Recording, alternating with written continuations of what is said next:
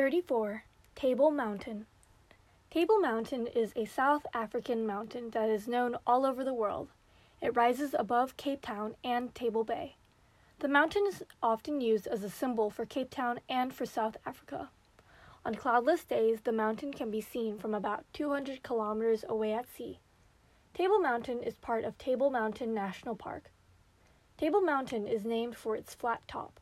Its rocky sides contrast with the fertile top where many plants grow. The mountain top also has valleys and waterfalls. The highest point is a human made pile of stones called Maclear's Beacon. It is 1,086 meters above sea level and is located on the northeastern side of the mountain. Table Mountain has five reservoirs that catch and store the rain that falls during winter. There are two peaks next to Table Mountain. Lion's Head is 669 meters high.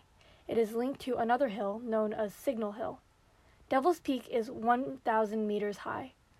On the Atlantic Ocean side of Table Mountain are a series of peaks known as the Twelve Apostles. Since 1929, visitors have been able to take a cable car to the top of Table Mountain. The mountain has more than 350 hiking trails. The Kirstenbosch National Botanical Garden, where local plants are protected, is a tourist attraction located on the eastern slopes of Table Mountain.